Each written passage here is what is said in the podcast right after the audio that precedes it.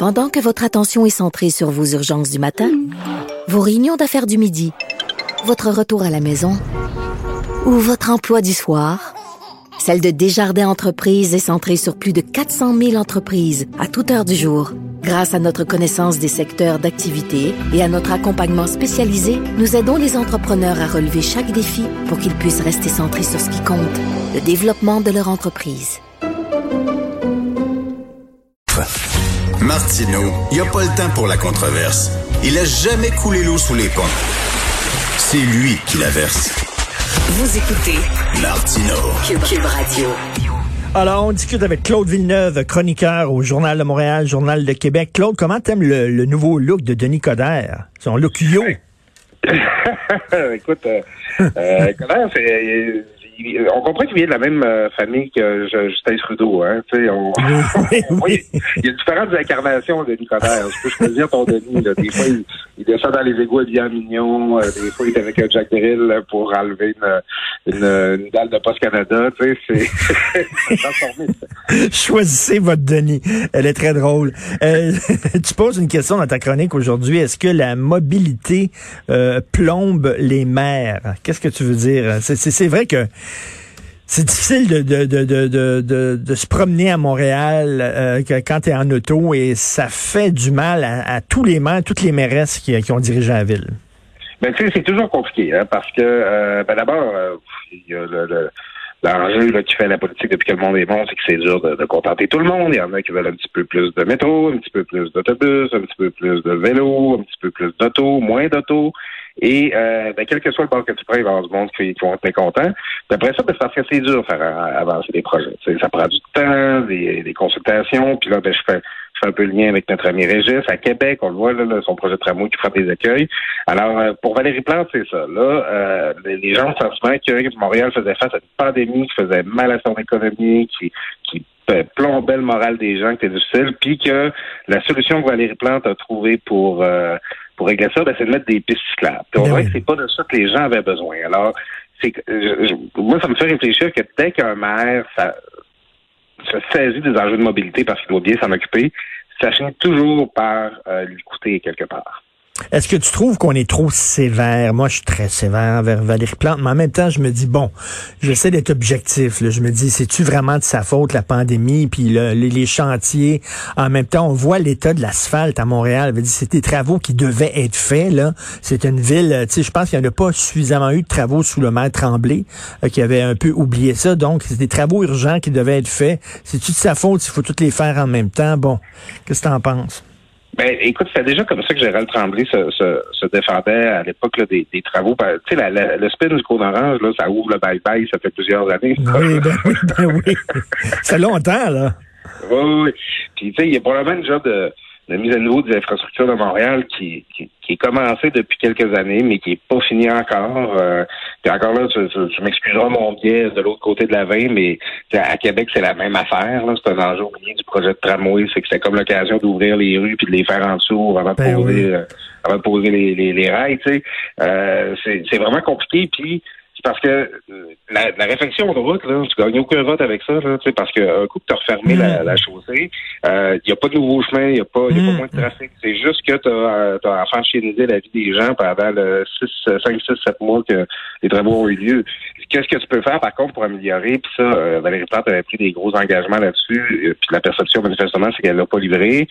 C'est euh, de coordonner les travaux, là. C'est de faire en sorte que quand le est bloqué parce qu'il y a des gros d'orange, puis que tu viens dans l'autre pour l'éviter, ben tu tombes pas sur un autre chantier. Ben oui, mais là, ça, ça, non, ça, ça n'a pas marché du tout. Ça fonctionne pas, là. Non, c'est ça. Puis on a le ben, c'est, c'est ça qui donne l'impression à la fin que euh, la- bon, je veux pas dramatiser, là, mais un petit, peu que la ville est sans contrôle. Je dis, voyons à quoi ils pensent à la ville? On le vit tout dans notre char, des fois environ un coin. Et c'est drôle, le sondage du Journal de Montréal, ils, ont pitché un paquet de noms là, comme euh, maire de Montréal. Ça va de Daniel Henkel à Pierre Fitzgibbon, à Alexandre Taillefer, Mélanie Joly, etc. Mais on se demande justement, on va, ça va-tu être rien que Valérie Plante contre Denis Coderre? Y a-t-il quelqu'un qui va s'acheter à la course d'ici un an? J'espère. Ça serait un peu dommage qu'on ait juste droit à un match revanche euh, entre euh, Valérie Plante et Denis Coderre, tu sais. Puis je pense que c'est ça qui fait, c'est beaucoup ça qui fait la force de Denis Coderre, en fait, c'est qu'il n'y a pas vraiment d'autres alternatives. Là. Je sens pas un appétit incroyable des Montréalais là, à faire revenir là, Denis tout d'un coup. Là, ben non. Euh, c'est, c'est comme, euh, je sais pas, c'est comme retourner avec ton ancienne blonde, je sais pas. ouais, ben c'est ça, tu sais, euh, Denis Coderre est un politicien vieil teint, puis je sais pas, pas si tu te souviens, euh, Richard, quand ça s'est passé, quand, quand Valérie Plante a battu Denis Coderre, c'est un petit peu le grand déboulonnement. Là. on le voyait là, partout dans le monde. en France, euh, c'est quelques mois après qu'Emmanuel Macron a pris le pouvoir. C'était aussi après la première vague de dénonciation, moi aussi. Mm-hmm. Euh, Denis Coderre, je le précise avant que les euh, auditeurs se mettent à vous poser la question. Non, Denis Coderre n'a jamais été impliqué là-dedans, mais il y avait une espèce d'ambiance de coup de palais, de bon débarras, qu'on sort une vieille élite politique. Oui. Euh, qu'on veut qu'on veut mettre des nouvelles faces. Puis Denis Coderre avait payé le prix pour ça. Peut-être qu'aujourd'hui, les Montréalais auraient plus envie de retourner avec lui, mais en même temps... Euh, et il nous a menti en pleine face, désolé, quand il disait, là, on n'a pas les coûts, on ne sait pas combien ça a coûté sa fameuse course de Formule E, Formule électrique, alors qu'on soupçonnait qu'ils avaient les chiffres, mais ils voulaient pas le dire parce que ça avait coûté énormément cher et ça avait été un four total. C'était quand même pas, c'était quand même pas banal, ça. Oui, puis euh, encore là, je, je, vais un petit peu rappeler des, des choses à ton souvenir. C'est la Formule 1. Euh, le président d'honneur de cette opération-là était notre ami Alexandre Taillefer, ben oui. dont la, la, cote a, a, baissé depuis. Puis d'ailleurs, le sondage ce matin le montre. les Montréalais oui. plus avoir Taillefer comme maire. Euh, il y avait une espèce d'ambiance de copinage, de sentiment que euh, gratte-moi le dos, je vais te gratter le dos, qui nous rappelait justement, tu sais, Denis Coderre avait fondé son parti sur euh, les centres de l'UCIM, qui était l'ancien parti de Gérald Tremblay. Euh, tu sais, il y avait pas mal de vieilles grâces municipales là-dedans. oui, oui, oui. Donc, je pense que... Oui, non, non, mais on espère qu'il va y avoir un autre candidat ou une autre candidate là, pour rendre la course un petit peu plus excitante là, que, que ça. Là. Je regarde le Coder Plante, là, c'est comme si tu dis, tu le veux où ton coup de poing en face ou dans, le thorax, là, tu sais, un peu ça. Euh, écoute, Claude, tu veux nous parler de la contamination par aérosol? Tu trouves que, que euh, nos dirigeants, M. Legault, M. Arruda, sont complètement dans le champ? Oui, parce que euh, plus ça va, tu sais, bon, le, virus, on l'a dit, on, on le répète abondamment, on était carré de l'entente, on construit l'avion en plein vol. Oui, oui, oui. On connaît pas encore beaucoup, la science avance, la connaissance aussi. Euh, dans 15-20 ans, il y a un paquet de fabrins qui vont faire des thèses de maîtrise et de doctorat, qui vont dire qu'on aurait donc dû faire telle affaire, pour qu'on a bien été niaiseux de gérer ça de Ben oui. Euh, maintenant, ce que ce qu'on constate, moi je lis beaucoup euh, sur la, la, pandémie ailleurs dans le monde, les autres approches. non, je, je dis pas, je fais pas mes propres recherches sur YouTube. Là.